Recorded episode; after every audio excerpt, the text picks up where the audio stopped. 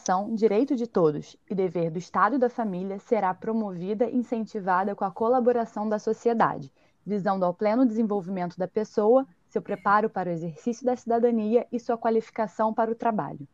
É o que afirma o artigo 205 da Constituição Federal de 88 em vigor no Brasil. Sendo um direito de todos e dever do Estado e da família, é que vamos discutir nesse episódio como professores e alunos têm se adaptado em tempos de pandemia para continuarem estudando. Em meio às aulas remotas, universidades com aulas suspensas, videoaulas, um, uma grande questão. Como e quando será realizado o Exame Nacional do Ensino Médio, avaliação nacional que concede o direito ao aluno de ingressar nas universidades públicas do país? Com jornadas de trabalho atuais excedendo a carga horária dos professores, a MP 936 deste ano foi assinada autorizando a redução salarial e suspensão de contratos durante a pandemia. Para esse papo, recebemos dois convidados. Diretamente de São Paulo, Paulo Batistella, professor de História e coordenador do vestibular comunitário Angela Davis, localizado na PEN, em São Paulo, que faz parte da rede Emancipa. Também conosco Ludmila Gonçalves, professora de Geografia formada pela Faculdade de Formação de Professores da UERJ, especializando-se em teorias e práticas da geografia escolar pelo programa de pós-graduação do Colégio Pedro II, integrante do coletivo de mulheres negras Cláudia Silva e atuante em três instituições privadas de ensino, lecionando para o ensino fundamental 2 e cursos preparatórios para vestibulares e concursos militares. Eu sou a Lívia Pinheiro, estudante de jornalismo, e apresento o episódio de hoje. Entretantos. Entretantos. Entretantos. Entretantos. Entretantos. Entretantos. Entretantos. Entretantos. Entretantos. Como você sabe, a temporada toda seguiu com companhias virtuais muito especiais, respeitando os metros de distância estipulados pela Organização Mundial de Saúde. Quero agradecer hoje a participação do Paulo e da Ludmilla, que já começam a nossa conversa. Tudo bem, gente? Tudo bem, Lud, Paulo? Como vocês estão? Oi, Lívia. Oi, Lívia. Oi, Lud. É um prazer estar aqui, né? E estamos indo, né? Estamos aqui nessa quarentena, é, nesse trabalho remoto, mas estamos continuando aí firme e forte. Então, a minha primeira pergunta para vocês é exatamente é, essa pergunta um pouco mais aprofundada. Como vocês estão é, enquanto indivíduos e professores neste momento? É... Luz, pode começar você falando. Então, o meu lema durante a quarentena tem sido viver um dia de cada vez, porque a partir do momento que eu começava a fazer projeções, eu ficava enlouquecida, né? Porque para mim foi meio que do nada. Eu dei aula na sexta-feira, se eu soubesse, eu fazia faria um discurso bonito para meus alunos, né? Tipo, até daqui quatro meses. Mas é, imediatamente as escolas avisaram que iriam fechar e aí bateu um desespero. Então, estou vivendo há quatro meses, um dia de cada vez, fazendo uma rotina diária, né? E tentando ficar tranquila na medida do possível, porque não só como pessoa, em relação à nossa família, né? Mas ao trabalho também, a tranquilizar os alunos. Então, eu tento ficar tranquila porque eu preciso me cuidar para conseguir cuidar das outras pessoas, né? Então, para mim está sendo complicado. Eu moro sozinha, e aí, então, eu senti muito a falta de, dos meus familiares. Comemorei aniversário, né, em quarentena. Então, sim, pense, né? Então, foi bem complicado. Vídeo chamada para sempre, fazendo direto, né? Tentando me adaptar numa rotina também, que eu sempre fiquei o tempo todo fora de casa, por trabalhar em tantos lugares, né? Então, uhum. ter que ficar o tempo todo dentro da minha casa foi meio agoniante. Já pensei em mudar tudo aqui dentro. Faz parte, acho que todo mundo passou um pouco por isso, né? É, eu até vi um, um, post na sua rede social bem interessante, acho, explicando para os seus alunos que sentem ansiedade nesse momento, né? É, o que é ansiedade normal e que, o que é uma ansiedade e como curar. E é bom que você coloca assim, ah, eu vou te ajudar a resolver o teu problema. E no outro post mostra que não é, é assim, a gente não tem como resolver, tem que conversar com um especialista. Eu achei isso tão interessante. Sim, porque a, eu sou professora de geografia, né? E aí os alunos têm a sensação de que tá com o telefone, com acesso à internet, eles têm acesso a todas as informações possíveis do mundo, né? Mas essa informação em rede, ela acaba sendo podendo ser limitada em algumas informações. E aí tem muitos alunos que procuram saber sobre ansiedade, mas não procuram, não acham, né, não chegam até eles esses textos sobre procurar ajuda profissional.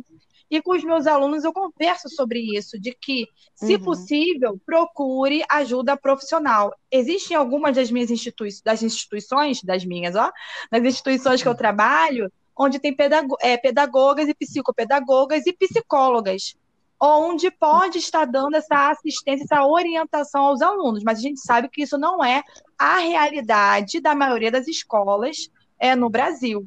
Então, eu sempre recomendo, dou dica onde faz, antes fazia atendimento, né? Por exemplo, a psicologia da UF, da, ela tinha esse atendimento gratuito.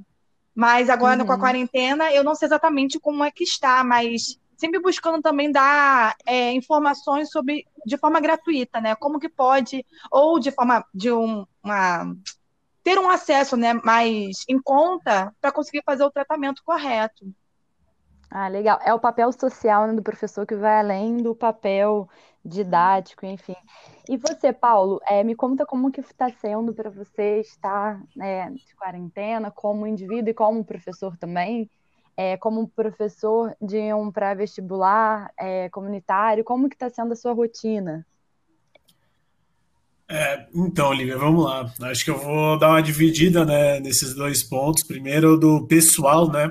É, eu também sou uma pessoa bem agitada. Eu também passo a maior parte do meu dia fora de casa. Também tive que aprender, né?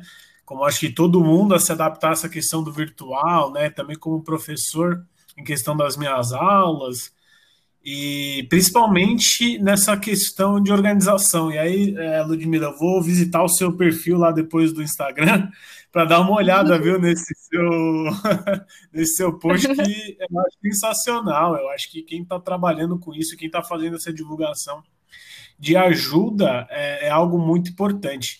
É, eu acho que essa quarentena ela, ela, me revelou dois momentos assim bem particulares mesmo. Foi o primeiro momento que eu acho que foi aquele boom, né? Que começou essa, essa questão da gente ficar dentro de casa e tudo mais. Aí eu comecei a, que nem aquele maluco, né? Ir atrás de formação nossa, ficava vendo o jornal o dia inteiro, ficava vendo um monte de coisa. E aí eu comecei a reparar, né, que, tipo, é, não, não, a gente não precisa ficar desse jeito, a gente não precisa ficar 100% é, antenado de tudo, né? E aí mudou muito, né? E isso teve uma relação também com o meu trabalho. E aí, já entrando no meu trabalho, eu sou coordenador é, do cursinho Angela Davis, é, aqui, da, aqui da Zona Leste, né, como a Lívia apontou, aqui de São Paulo. E, e, nosso trabalho como coordenador de cursinho comunitário foi algo muito desafiador. A gente precisou quase de um mês para organizar certinho o que a gente ia fazer. E, e isso entrou muito na questão também pessoal minha, porque no primeiro momento a gente começou a organizar muitos conteúdos, postar aula quase todo dia, algo que a gente não fazia, né? Porque nosso cursinho atua de sábado. E, e isso foi, é, é, é, muito engraçado, né? Porque isso meio que fez essa junção do meu pessoal com o que estava acontecendo no cursinho, que foi algo que muitos professores também passaram. A gente começou a jogar muita coisa de conteúdo, né? Porque a ansiedade bate, né? E, e aí a gente começa a fazer um monte de coisa. E, e aí a gente começou a reparar que isso também não estava sendo muito. É, é, é, não estava ajudando muito os nossos estudantes, né? Porque é uma tonelada de coisa. E assim, é, muita gente também que estava fazendo faculdade estava reclamando disso, né? Que na faculdade a galera começou a atacar conteúdo a rodo. Pelo menos algumas aqui de São Paulo estavam nesse estilo, né? É, e, e, aí a gente começou a reparar que isso não ia, não ia ajudar ninguém, não sei o quê, e mudou muito a nossa forma. Daí entrando também no que a Lud falou, que é isso, né? É uma, essas projeções e viver esse um dia de cada vez eu achei bem legal porque é isso mesmo, né? Isso que eu acho que a gente está vivendo também no cursinho, né? A gente está. É porque, como eu gosto muito de uma frase é, do Atila Yamarino, que é um pesquisador que eu estou acompanhando muito né, nesse período de quarentena, uhum. e ele comenta né, que a gente está meio que no oceano, né? Com uma lanterninha procurando uma costa, assim, para a gente parar, né? E na educação está exatamente isso. A gente tem que ir lá um passo de cada vez, né? Explorando bastante, errando, acertando e se remodulando. E, e essa ajuda também que é profissional, contra, é, com ansiedade, entre outros fatores, também são pontos que nós, professores, temos que, obviamente, não virar especialistas nisso, né? né porque é na nossa área, mas fazer parcerias com pessoas que estudam isso, e isso é algo que a gente começou a colocar como meta também no cursinho. Uhum. É, e houve muita desistência no pré-vestibular? Você é, sentiu medo dos alunos desistirem? É, como que foi em relação aos alunos é, desistirem por não estar presencialmente? É, olha, Lívia, nesse momento foi assim, é, como a gente estava até brincando, né? Ou esse momento um pouco de desabafo, né? Mas foi, foram momentos bem complicados, porque a gente tem uma média de quase 300 alunos né, lá no cursinho onde eu dou aula. E na rede como um todo, passa de mil alunos aqui em São Paulo. Também a rede Emancipa é muito forte no Rio de Janeiro. E, e isso foi, a gente começou a pegar um sério problema logo de início, né? Porque nesse início a gente tomou o baque né, da quarentena e uma semana antes da quarentena ser declarada aqui no estado de São Paulo, a gente estava organizando uma aula inaugural, né? Como todo ano acontece aqui. Então os alunos conhecem o cursinho, conhecem os professores, já entendem a dinâmica, já se preparam, né, já, já conhecem o ambiente, toda essa questão de cenário e, e, de aproximação, né, porque isso é o forte muito da nossa, da nossa metodologia pedagógica, que é esse contato com o estudante, entender o, a vivência dele, entender o cotidiano dele. E aí a gente é, ia ter, na verdade, ia ter né, a aula inaugural no sábado, na quarta-feira, se eu não me engano, foi declarada a quarentena aqui em São Paulo, né? E aí a gente teve que bloquear todo essa, esse preparo nosso.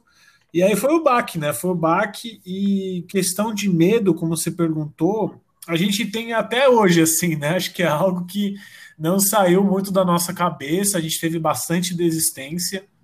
É, saiu até uma, uma reportagem bem interessante no G1, acho que faz um mês por aí, que comentou um pouquinho sobre os números né, de dados mesmo da desistência de alunos nos cursinhos pré-vestibulares, né? Principalmente é, cursinhos pré-vestibulares populares, né? Porque a gente teve que adaptar um, um, jeito de dar aula totalmente virtual, né?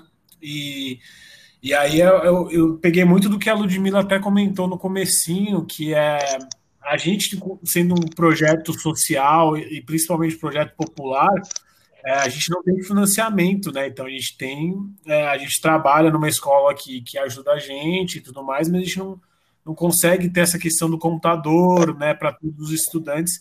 E isso foi algo que pegou muito a gente, né, nesse, nessa, nesse período da quarentena, né, nesse, nesse período que está acontecendo ainda de quarentena, da gente achar meios, né, de atingir nossos alunos e e eu acho que é isso, né? Esse medo ainda é constante, a gente tenta cada vez mais tentar puxar os alunos para a gente, conversar com eles, mandar mensagem no WhatsApp, criar grupo, criar live, criar conteúdo diferente, né?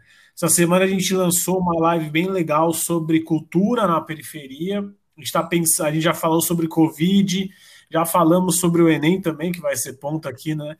Na nossa conversa. Uhum. E futuramente estamos pensando em lançar uma sobre saúde mental também para levar, e aí a gente tem a ajuda né, de, de duas, é, de uma psicóloga e de uma assistente social que a gente vai conversar com elas. Mas está mais ou menos nesse, nesse momento, né?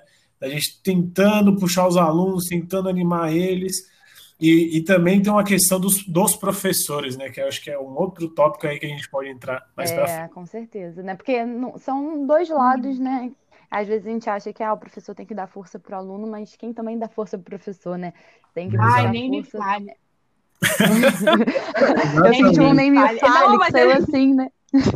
Realmente tem muitas realidades e a pandemia realmente só veio comprovar isso. Eu, inclusive, né, estudando um pouco para esse bate-papo, eu vi que menos de 10% das famílias de classe D e E têm computador em casa, segundo uma pesquisa de 2018 do Centro Regional de Estudos para o Desenvolvimento da Sociedade da Informação. Na classe A, esse número já sobe para 98%. É, e entre os, os, mais pobres, 40% tem celular com internet. Só que esse celular com internet, ele leva em conta um, o celular por domicílio, domicílio. Então, não necessariamente esse celular é do aluno, pode ser do pai, é, e enfim. Então, nós temos realmente realidades muito diferentes. É, aqui nós temos a Ludmilla, que é professora da rede priva é, particular, né, privada, e o, o Paulo já trouxe um pouquinho dessa realidade que ele falou, que é mais complicado, muita gente sem acesso. E como tem sido na rede privada? Porque as aulas continuaram e continuaram online. Como tem sido, Ludmila, Lud, né, como você prefere ser chamada, esse, é, essa aula quais, e quais foram as dificuldades que você enfrentou? Realmente, antes de falar das experiências que eu vivi, os meus alunos participaram para mim, é importante a gente dividir o que, que é a aula remota, né, de, de maneira remota, e o, o EAD, a, é, a EAD, né, a educação à distância. Quando é pensada essa modalidade de ensino, né, a educação à distância, tem toda uma maneira de pensar o conteúdo, a maneira como ele vai ser exposto, tem não só os professores, como também uma monitoria num horário à parte, para estar atendendo os alunos. Isso é uma coisa. O que nós estamos vivendo é uma coisa completamente diferente, que é esse ensino remoto, que é uma medida paliativa. É algo que não é pensado a longo prazo, porque a gente espera, a gente tem fé que essa pandemia vai acabar e que a gente vai poder voltar com segurança, né? Seja pelo, né, porventura não sabemos, né, por alguma vacina, seja por pela diminuição dos casos, né? Então, esse ensino remoto ele é pensado de maneira paliativa. E aí, como que todo mundo se vira de maneira paliativa? É, infelizmente, eu li algumas, alguns comentários, né? Twitter, é, Instagram, as pessoas falando, é, tem telefone para ficar no Instagram, no WhatsApp, então tem telefone para estudar. As pessoas não entendem né, que assistir uma videoaula, de estudar segurando o celular, é completamente diferente você ter todo um ambiente propício, uma tela maior como o computador, para conseguir estar estudando.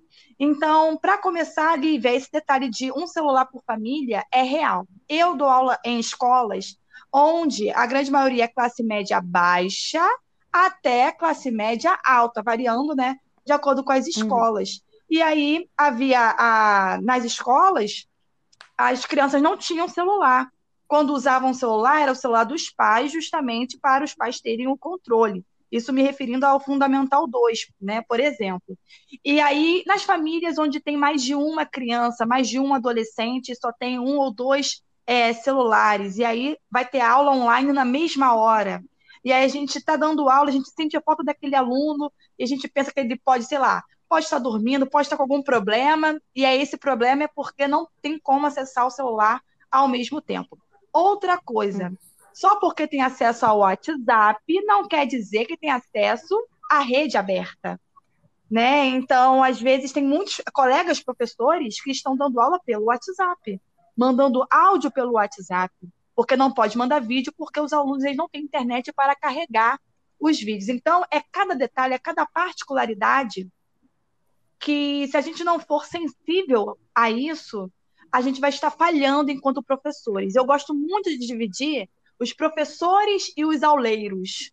Os auleiros, eles vão lá, dão a matéria, quem viu, viu, quem não viu, dane-se, entendeu? Agora, os professores agem diferente.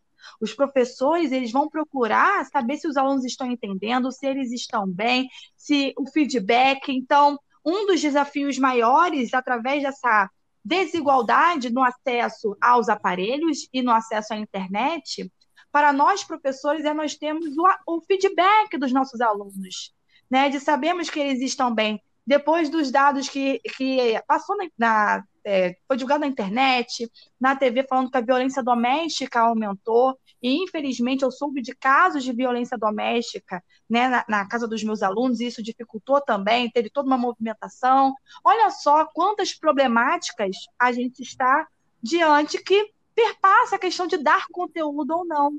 A minha primeira preocupação com os meus alunos foi: será que eles estão bem?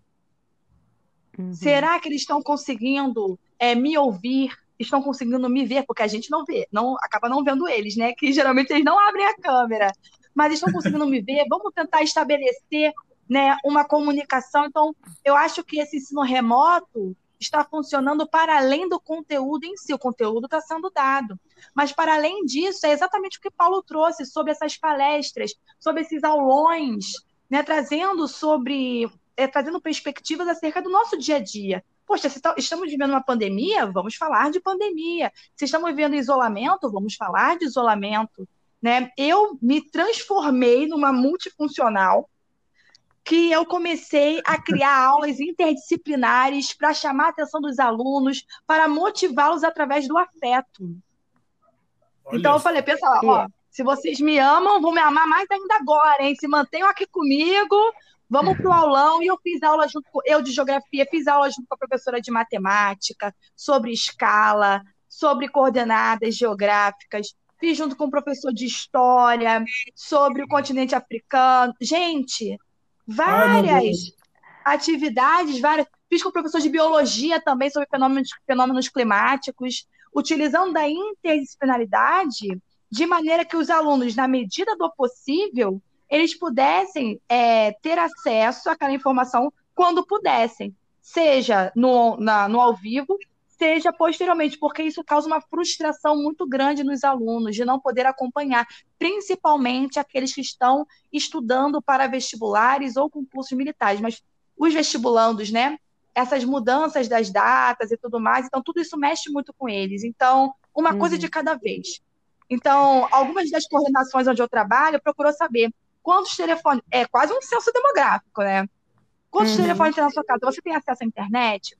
É, alguns dos, dos locais que eu trabalho estavam é, imprimindo é, o conteúdo e quem pudesse buscar iria lá na escola buscar, por exemplo, para quem não pudesse ter acesso ao conteúdo online. Então, muitas pessoas, ainda mais que eu tenho alunos é, de mais idade, né, acima dos 50 anos, que Ai, preferem um papel muito. Esses seus alunos, eles são, é, desculpa, do Fundamental 2 ou eles são do, do pré-vestibular?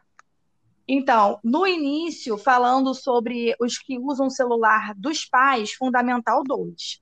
Agora, ah, os que são do pré-vestibular agora, é, eu vou ter alunos desde os 16 anos até 60 alguma coisa, que não me revelaram.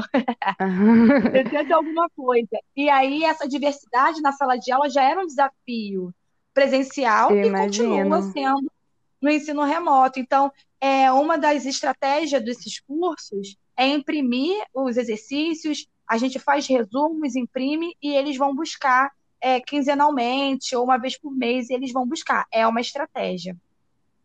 É uma boa estratégia para quem realmente não tem acesso, né?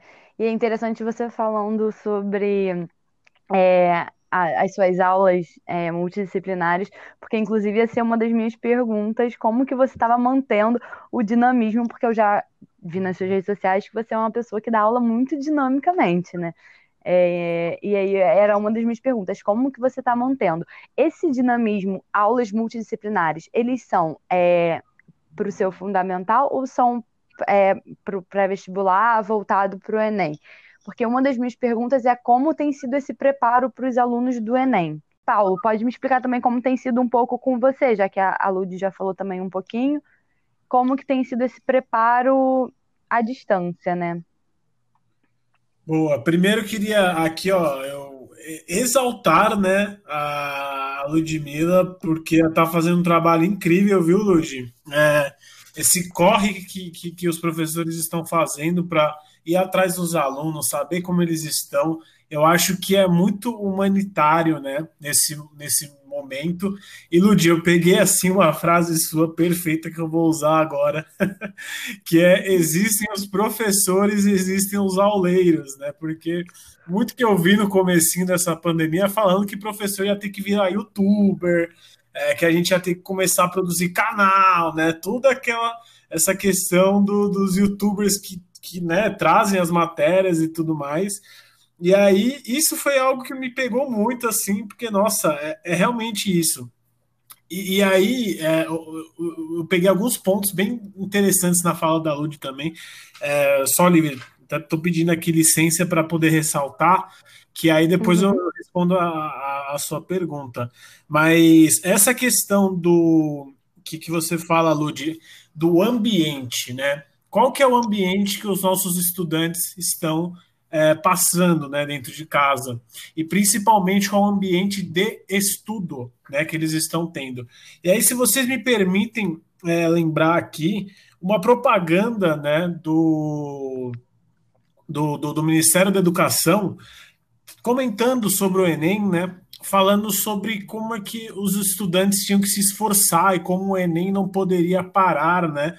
E como o Enem era aquilo das gerações, como é que a gente vai deixar uma geração acabar, né? Esse conceito de geração de um ano, eu acho incrível, né? E, e aí, né, a gente olhava, né, analisando essa, essa propaganda, é, a casa, assim, né, o, o, quarto que os estudantes estavam é, fazendo essa gravação, tinha um, chrome, tinha um computador, tinha uma estande de livros atrás, tinha, né, vários, vários, é, vários ambientes, assim, é, vários ambientes muito favoráveis para o estudo, né, é, silêncio na casa, né, tudo bem, era uma gravação, era uma gravação, era uma propaganda. Mas assim, esse ambiente fictício que as pessoas acham que todo mundo tem dentro de casa para ter, é uma falsidade aqui enorme, né? Porque se a gente for pegar só, é, aí entrando no, no estado onde eu moro, aqui em São Paulo, isso é uma pesquisa muito interessante do Drauzio Varela, que logo no início da, da, da pandemia, né, ele está comentando um pouco sobre isso, ele fala que são que tem casas aqui em São Paulo, principalmente nas comunidades né, mais pobres, que tem seis pessoas que habitam um cômodo inteiro, né? E as casas são pequenas, com seis, oito pessoas é, dentro de casa, né? Por conta da pandemia. E aí eu pergunto, como que um aluno, né, que não tem um computador, que ele depende das apostilas que o governo, né, que, que as secretarias de, é, de educação do governo têm que mandar para ele, para ele poder estudar, tem que usar o celular do, do pai, mas o celular do pai só chega à noite, então ele tem que rever a aula, né, quando a aula é gravada, né, se a aula não for gravada, ele perdeu essa aula. É, são são cenários, gente. Acho que aí eu, como historiador aqui já falando, são cenários que o Brasil ele, ele convive com inúmeros cenários demográficos e de vivência dentro do nosso país que são extremos, né? São extremos assim absurdos. Então, essa questão de como que as pessoas, como que os alunos estão lidando com isso, é muito complicado, porque assim, é uma readaptação incrível, né? Do, da nossa vida para esse lado virtual, né? Além do que, se a gente for entrar na discussão aqui de que tem alunos que precisam da escola para se alimentar, aí a gente vai ficar horas aqui até conversando, né? Que isso é uma outra questão muito, muito complicada. Mas dentro do, do. E aí é engraçado também, aí eu já vou entrar um pouquinho na pergunta da Lívia. É, eu também convivo um pouco com essa dualidade, né? Eu trabalho né, integralmente no colégio particular, é, sou treinei nesse colégio particular e dou aula aos sábados e coordeno né, o cursinho aos sábados. Então, eu vivi muito também ao longo né, dessa minha pequena carreira é, aqui na educação, eu convivi muito com o colégio particular, né? Então já dei, já fui assistente de sala também de algum de, de um colégio também aqui grande de São Paulo, e aí eu via muito isso, né, dualidade e como que os cenários são diferentes e como que, é, pelo menos no colégio, todos os alunos levaram computador para a escola, é, para a escola não, desculpa, para casa, e na escola pública não. Então, assim, é muito complicado né, a gente é, achar que está todo mundo né? Como todo mundo fala, eu não gosto muito dessa expressão, ah, tá todo mundo no mesmo barco. Não, a gente pode estar no mesmo oceano, mas tem gente que está indo de caravela e tem gente que está em cima do, de um tronco de madeira, né? É, rezando para que não seja levado pelo, pelas ondas. E aí, entrando na pergunta, é, como tem sido o preparo dos, dos nossos alunos, né? Para o vestibular, para o Enem, né? Porque o nosso foco principalmente do cursinho é o Enem, mas temos alguns estudantes também que prestam é, outros vestibulares. Ano passado a gente também a gente criou né, no nosso cursinho uma, um braço do cursinho que vai que estava atendendo no, no ano, né, para o vestibulinho também das ETECs, né? É, e aí a gente é, como é que a gente pensa esse preparo para eles? Além das nossas aulas gravadas que a gente disponibilizou no Classroom, a gente entrou em várias discussões de como entrar com esses alunos, e aí também eu peguei, uh, me, me perdoem, agora não lembro quem que comentou, mas os, a gente pensou também no plano de dados desse aluno. Esse aluno tem um plano de dados bom para acessar, para poder baixar a aula, para poder assistir, sabe? Além de tirar a vida particular de cada um, que aí também na pandemia a gente precisa ter esse contato, né? Eu não gosto muito até do, do termo é, distanciamento social. Eu considero um pouco distanciamento físico, porque a sociabilidade tem que existir. A gente tem que conversar através aqui, como nós, né? Falando no, é, numa gravação, temos que fazer videochamadas, temos que ligar para as pessoas, né? Eu acho que essa sociabilidade ainda deve existir. Mas esses alunos é muito complicado, porque assim a gente tem que achar maneiras de atingi-los, né? Com o que eles têm, né? Com um pacote de dados mínimo, às vezes um pacote de dados que aguenta o Facebook, o WhatsApp, o Instagram e às vezes entra num vídeo no YouTube, né? Então a gente também está começando a disponibilizar alguns vídeos no YouTube. Estamos pensando agora, né, para esse segundo semestre, disponibilizar vídeos no Facebook, né? Então tem várias coisas e, é muito complexo isso, porque e aí eu me vejo nessa dualidade, né? Porque desse lado a gente quebrando a cabeça de como atingir esse aluno, né? E do outro lado, quando eu entro no aspecto mais é, trabalhando na escola particular, como esses alunos têm acesso a uma gama de ferramentas gigantescas que estão facilitando é, o, ensino, o, ensino, à distância, né? E aí, Lud, nossa, perfeito, agora que eu lembrei. Muito interessante isso que você comentou, é isso, né? O EAD e o, ensino, e o ensino à distância, né? Esse ensino virtual. E isso é, é, é perfeito, assim, foi perfeita a sua colocação, porque não tem como a gente transformar algo em EAD, né? A gente está transformando no ensino à distância, estamos nos adaptando.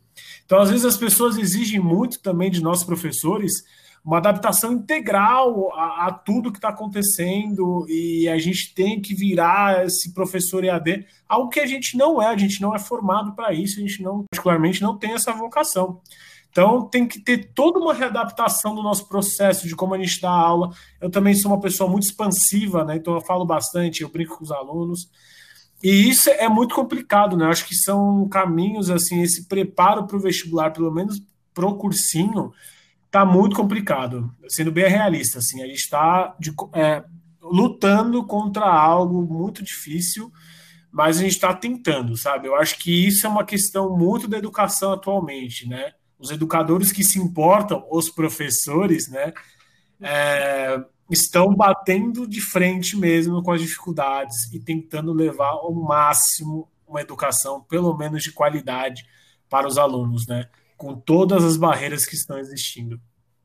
É, e a gente tem visto que, como a Lud definiu muito bem, os, entre os auleiros e professores, é, os professores hoje em dia eles têm trabalhado muito mais do que a própria carga horária deles, né?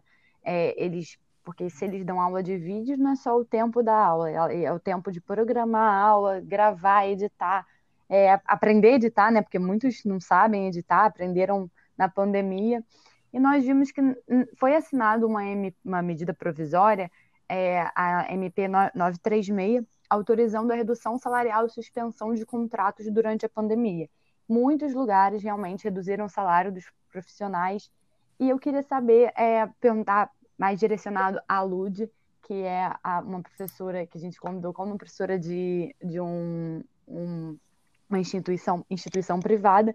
É, isso chegou na educação? É, você conhece pessoas? Você viveu isso? Você, de certa forma, foi atingida com essa redução salarial, mesmo tendo esse aumento de trabalho e, enfim, de realmente funções?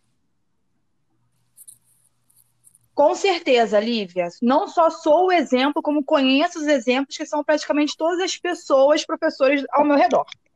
Né? E vale lembrar que essa conjuntura que nós estamos vivendo tem muito a ver com o governo de austeridade que nós estamos vivendo. Né? E aí, o que é esse governo de austeridade? Tem a ver com essa dita flexibilização do trabalho, vendida como algo muito bom, mas na verdade está ligada à perda dos direitos dos trabalhadores. E aí, para falar sobre essa questão da redução salarial, vale lembrar que nem todos os professores trabalham de carteira assinada. Então, aqueles que nem é contrato, é de boca mesmo, não têm segurança nenhuma. Então, eu tive muitos colegas que foram mandados embora. Tem muitas escolas e cursos que fecharam e estão desempregados. É, aconteceu também de redução de 50% do salário. Então, imagina, né, ter que negociar com todo mundo para também, se possível, reduzir os custos, tendo em vista esse, essa redução de 50% do salário. É, em outros cursos também, é, aconteceu a negociação que a gente está chamando de 30-70. O que, que, é isso? É, a escola, o curso, arca com custo de 30% do seu salário e o governo paga 70%. Não necessariamente os dois valores caem no mesmo dia, mas até então está caindo. Então, essa mudança no salário, isso mexe diretamente com a nossa autoestima, isso mexe com o nosso psicológico, isso mexe com a nossa prática docente. Porque nós, professores, nós levamos muito de nós para a sala de aula. Então, se o Paulo ele é agitado, é porque ele é agitado não só na sala de aula, como na vida dele. Eu tô aqui falando, gesticulando, ninguém tá vendo, mas a minha mão vai e volta. Né? Se eu falo dessa maneira, é porque eu sou assim na minha vida e também na sala de aula. A gente, a gente leva muito da gente, né? E aí isso me murchou, isso me xoxou, digamos assim, né? Preocupada com os pagamentos. Tem gente que não arca só com a sua casa, mas a casa de outros familiares, enfim, todo mundo tem os seus compromissos. Então, isso mexeu diretamente na nossa prática. E uma atitude que eu tive, conversei com as, com as coordenações, e eu tive, foi de falar com os alunos sobre o que estava acontecendo, porque é, os alunos e as alunas têm um imaginário que o professor é um ser que chega na sala de aula voando, né? Que não caminha, que não, que não sofre, que não pega ônibus, que não vai à praia, que não faz nada, acha que a gente aparece muito feliz e belos e que tá tudo bem. Então, eu fui muito franca com os meus alunos e as minhas alunas. Eu falei, gente, olha só, os professores é uma realidade não só daqui da escola, mas também de outros lugares, de todas as escolas que está tendo a redução dos salários. Aí, pô, o feedback foi imediato, é, é, professora. Isso tanto no fundamental quanto no, nos preparatórios. E o feedback foi imediato, sim, professora, o meu pai também teve o salário reduzido, a minha mãe também teve o salário reduzido e tudo mais. Então, essa questão da humanização de nós professores e também dos alunos tem a ver com essa conversa, né? De eles entenderem a, real, a realidade na qual nós estamos inseridos. Então, fiz uma carta de desabafo para alguns alunos, né, aberta, falando do que, que, tá, que, que eu estou passando enquanto professora, e, e muitos deles se encontraram, principalmente os vestibulandos, né? Eles se encontraram, falaram, professora, eu também estou passando por isso, a sua carta me deu força. É, realmente a gente não está sozinho, cada um na sua especificidade, mas um dando força para outro, porque com certeza aquilo. Uma das coisas que mais me fortaleceram nessa pandemia no trabalho foram os meus colegas de trabalho. Foram os meus parceiros, as minhas parceiras, que nós nos unimos para não só trabalharmos bem, né, da medida do possível, mas na nossa vida também. E essa questão da, da redução de salário, ela é muito, ela é muito grave, porque é uma medida é, provisória, no entanto, ela facilmente pode se tornar é, contínua, levando em consideração que toda essa ideia de que pode reduzir, essa ideia da flexibilização, traz com ela a ideia da meritocracia que é exatamente as propagandas que apareceram, seja de governo, seja de um sindicato de escolas particulares que não me representam, é, se referindo a esse discurso meritocrata, quem pode, pode, quem não pode, se sacode, né? Basicamente desse jeito. Então, eu acho que a gente humanizar as pessoas, nos humanizar, porque a gente, nós professores, a gente acha que às vezes é invencível, sabe? Então, a gente colocar o pé no chão, nos humanizar e participar isso para a comunidade escolar é ser muito sincero e é ser muito justo conosco, sabe? Porque realmente a gente, no início, Liv e Paulo, estava louca trabalhando muito. E eu chorei assim é, durante semanas, frustrada, porque eu, eu, eu, me, eu não sou uma pessoa medíocre, eu não sou uma pessoa mediana, né? Que eu entendo que medíocre é estar na média. Eu sempre dou o meu melhor. Se não for para eu acordar e dar o meu melhor, eu nem dou aula. Porque eu amo o que eu faço. Mas eu acredito que dar aula não é só amor. Porque tem gente, né, que acha que ah, vem uma luz que me ilumina e eu leciono. Não, eu me qualifiquei, eu estudei, então essa pressão para que eu me qualificasse mais, procurando cursos, né, para me adaptar ao ensino remoto, me preparar para o ensino à distância. É, isso me, eu me sobrecarreguei muito. E aí eu pensei, Ludmila, não, o salário está reduzido, o tempo de trabalho vai reduzir. Quem vai impor isso? Eu. Então, por exemplo, o WhatsApp para aluno, o número eu não dou, porque eu gosto de viver, eu gosto de dormir, eu gosto de conviver em família, eu gosto de falar com os meus amigos. E aí, é, recentemente nas minhas redes sociais, quando eu perguntei isso para as pessoas, os professores me relataram dizendo que tem medo de não responder o, no WhatsApp os alunos, com medo de serem cobrados pelas suas coordenações, ou para os alunos acharem que está atrapalhando e não quer mandar mensagem. Mas são coisas que a gente está aprendendo agora, e eu até sugeri, gente, olha só, estipular o horário. Pode mandar mensagem? Até pode, mas eu só vou responder nesses horários. Ou seja, se você mandar sábado, duas horas da manhã, eu não vou responder. Eu posso estar acordada, né, vendo Netflix, me entupindo de brigadeiro, mas eu não vou responder porque é o meu momento. Percebe? Então, a gente também estipular limites dentro dessa conjuntura de redução de salários e também da redução da carga de trabalho, entre aspas, isso vai partir muito das nossas ações, das nossas atitudes. E os alunos, bem, os meus alunos, é, eles atendem isso muito bem. Se manda fora do horário, pede até desculpa. Ô, professora, desculpa aí, que eu tô com uma dúvida aqui, eu respondo.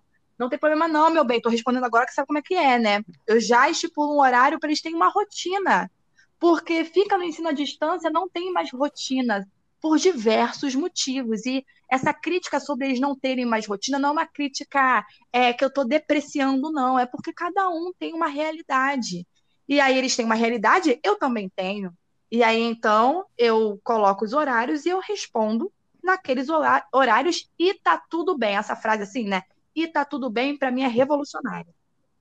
Não deixe de dar atenção é, eu acho que acaba. Nada. Desculpa, Lud. Não deixo falar. de dar atenção, mas digo a eles é... que existe todo uma rotina né, a ser seguida, porque senão eu fico muito sobrecarregada e eu trabalho mais do que estou recebendo e eu sou humano e tenho boletos. Então, para minha saúde mental, eu faço dessa maneira. Exatamente, é a sua forma também de se cuidar, né? Se você começar a responder aluno no sábado, duas horas da manhã, você não vai ter seu momento, né? O seu momento com você mesmo. E agora, assim, para a gente encerrar, uma pergunta que eu quero fazer assim, para os dois. Qual é a expectativa de vocês em relação à, à volta do presencial? O que, que vocês acham que vai mudar? É, como que vai ser esse reencontro com os alunos? Hum, tal, provavelmente não vai ser reencontro, porque é, alguns se a gente voltar só ano que vem, já não vão ser mais os mesmos alunos, mas serão alunos que também passaram pela, por essa situação. Qual a expectativa de vocês para essa volta para o presencial? Vixe, aquela pergunta, né, que um ficou olhando para o outro, espera responder. mas acho que eu vou. Ludi, se você quiser, por favor. Não, pode falar, Paulo. Pode falar. Fechou. Primeiro, eu acho que, olha, é, Ludmila, cada hora que você comenta aqui sobre é, essa questão do professor mesmo, né, desse tempo nosso, eu estou aqui fazendo aquelas palmas silenciosas aqui, né, porque fantástico, assim, eu acho que é isso mesmo, e, e, e é muito, é, tem muito essa visão, né, do que muitos pais também têm essa visão de que o professor, ele é um ser robótico que ele vive para as aulas, né, ele vive lá na, na sem, é, dando a aula, fazendo só questões educacionais, porque o professor não pode ter vida, né? E, e aí é até engraçado, porque assim, quando as pessoas encontram você fazendo alguma coisa na sua vida diferente da sala de aula, te encontram, vai, tô tomando uma cerveja no, no, no boteco, as pessoas falam, meu Deus, você toma uma cerveja, sabe? Tipo, você fica daquele jeito, né? Você fala, sim, eu sou um ser humano. E isso entra muito, isso as pessoas têm que colocar muito na cabeça. Nós, professores, somos seres humanos, nós temos nossos tempos, nós temos os nossos anseios. E aí eu entro muito numa discussão que eu já vi muitos pais fazendo, eu já entrei num debate uma vez no cursinho com isso, com um, estudante, que comentaram assim: ah, mas os professores fazem as coisas porque amam, né? Esse amar. Ah, a gente trabalha porque a gente ama educação. Sim, eu amo educação, eu trabalho porque eu amo. Mas assim, pede então para um advogado, pede então para um médico fazer as coisas apenas por amor, então. Por que só para os professores? Por que só vale isso para a gente, né? E é, é, muito, muito engraçado isso, né? Mas entrando na sua pergunta, Thalita, desculpa, gente, às vezes eu fico aqui é, debatendo, falando muito até. Mas é porque as perguntas e as, a, a, os pontos aqui levantados são muito interessantes, que acho que já a gente pode até futuramente fazer de novo, são bem legais para a gente conversar minuciosamente. Eita, deu uma falhada aqui na palavra. Mas o, o retorno, né? O retorno ele é algo que, olha, pessoalmente ele, ele, ele me dá um ele, ele, me dá vários sentimentos na verdade ele me dá um, um, sentimento de preocupação ele me dá um sentimento de que olha pô vou ficar feliz de encontrar né, a sala de aula encontrar os alunos mas acho que o sentimento de preocupação é o que mais me, me impera porque principalmente neste momento né com, com a pandemia aqui no Brasil é não diminuindo, não temos números baixos, né? Não temos nenhuma, nenhum panorama de que a, a pandemia está controlada aqui no Brasil e principalmente aí a, a questão aqui do estado de São Paulo, né? O governador ele adora falar que a gente está no platô, que a gente está no momento que está tudo bem, ó, a gente chegou numa média aí, já começou a fazer planos para essa volta não tem como, assim, sabe? E, e analisando, né, como é que foi feito também a abertura em outros países, assim, sabe? Na Dinamarca tinham seis alunos por sala de aula, dez alunos na sala de aula. Aonde que na realidade da escola brasileira você conseguir colocar dez alunos numa sala de aula sem ser no ensino privado, sabe? Na escola pública. Como é que você vai colocar dez alunos na sala de aula? Todo mundo de máscara, né? E aí teve aquelas questões, ah, vai revezar, não sei o quê. É, é muito complicado. Eu vejo esse retorno como algo que a gente quer, óbvio, assim, não estou falando que eu não quero ver meus alunos nunca mais. É, é, algo que a gente precisa, porque eu acho que é muito nosso trabalho também, é esse tato, essa conversa com o aluno, né? Eu vi até uma frase bem bacana esses dias, que eu estava é, estudando, do John Bergman, que ele é um cara que comenta bastante sobre é, aprendizagem invertida, né, sala de aula invertida, e ele fala que, é, que, que, o, senti que o, o ensino, só o ensino, só o conteúdo, ele é algo muito vazio. A vivência que você tem com o aluno, esse entrosamento, por assim dizer, com o aluno, entender o mundo dele, entender a realidade dele, é o que realmente é o estudo, é o que realmente engaja os alunos, é o que é realmente o diferencial de um professor, né? e não de um auleiro. Olha, eu vou usar esse, esse termo auleiro agora para sempre.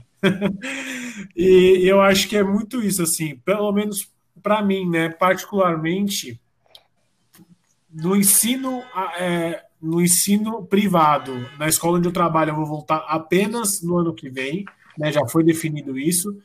E no cursinho também a gente definiu que só ano que vem, porque a gente não acha que, que, que tem não tem condições né, é, sanitárias para poder é, abrigar nossos estudantes e poder deixar eles numa condição de, de saúde mesmo, né?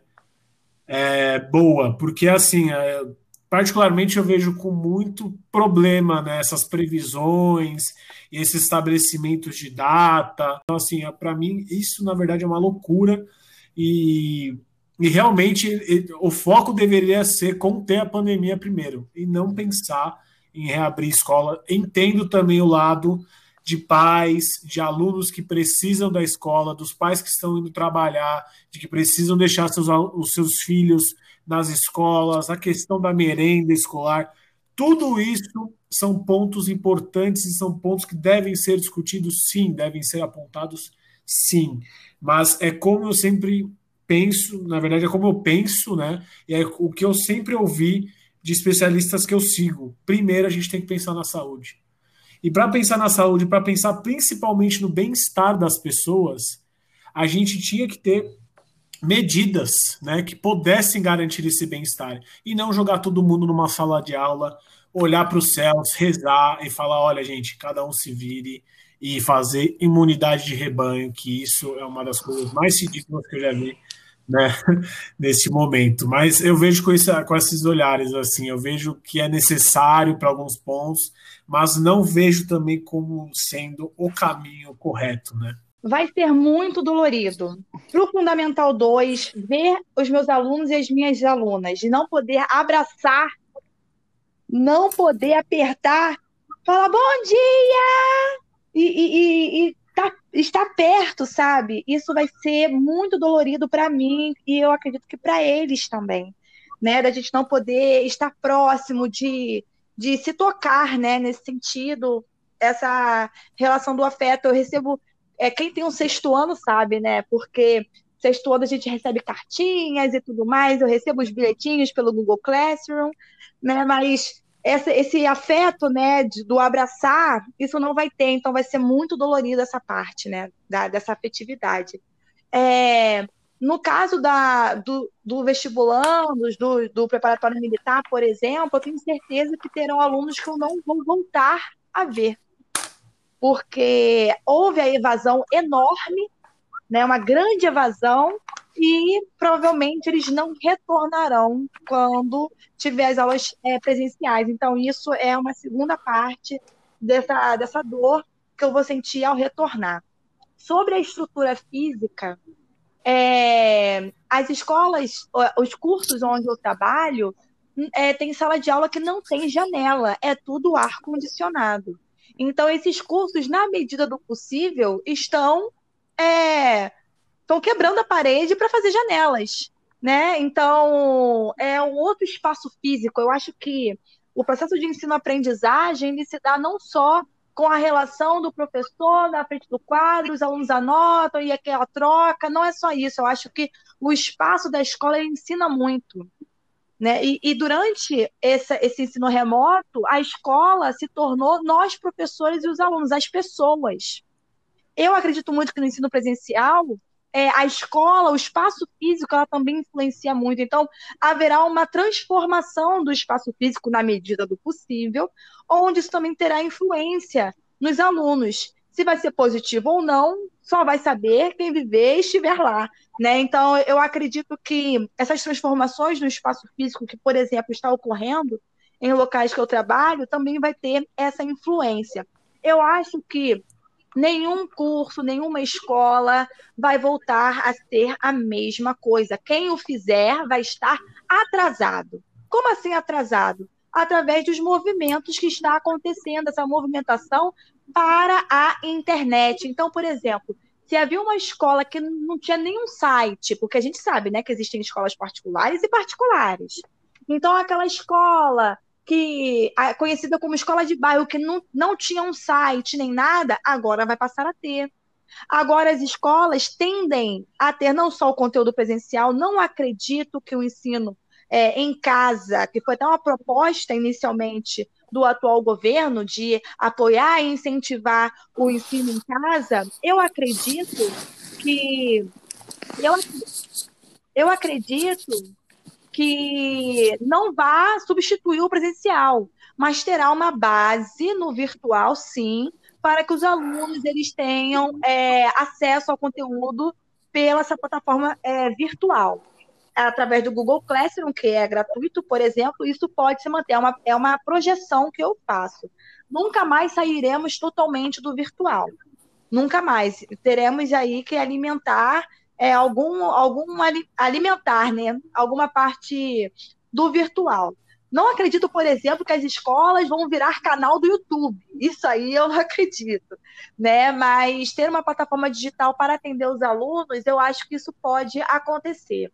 É, essas projeções eu faço agora, assim, de uma maneira bem ampla, porque projeções mais concisas eu escolhi não fazer para não pirar. Essa é a verdade né? Eu tento me preservar diariamente, todo dia eu agradeço, todo dia eu eu reflito sobre o dia como é que foi e cada dia de cada vez, nada como um dia após o outro. Então, de maneira geral, é essa projeção que eu faço sobre as dores e as delícias que será de, de voltar à aula presencial e sabendo que a conjuntura maior, né, numa escala maior, é, ainda tem muito do que se lutar, né?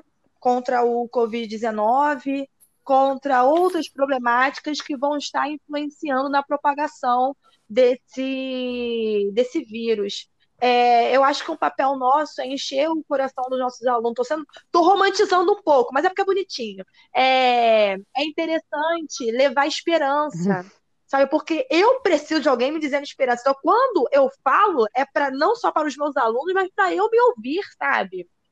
Para eu me ouvir. Então, é importante a gente dar aquele chá de realidade, mas alimentar uma esperança de que as coisas vão melhorar. Eu tenho fé que as coisas vão melhorar algum dia. E aí, nesse processo, cada dia um pouquinho, cada dia estudando, trabalhando é, um pouquinho, para a gente continuar é, vivendo durante essa pandemia. Gente, eu amei esse encontro à distância nosso.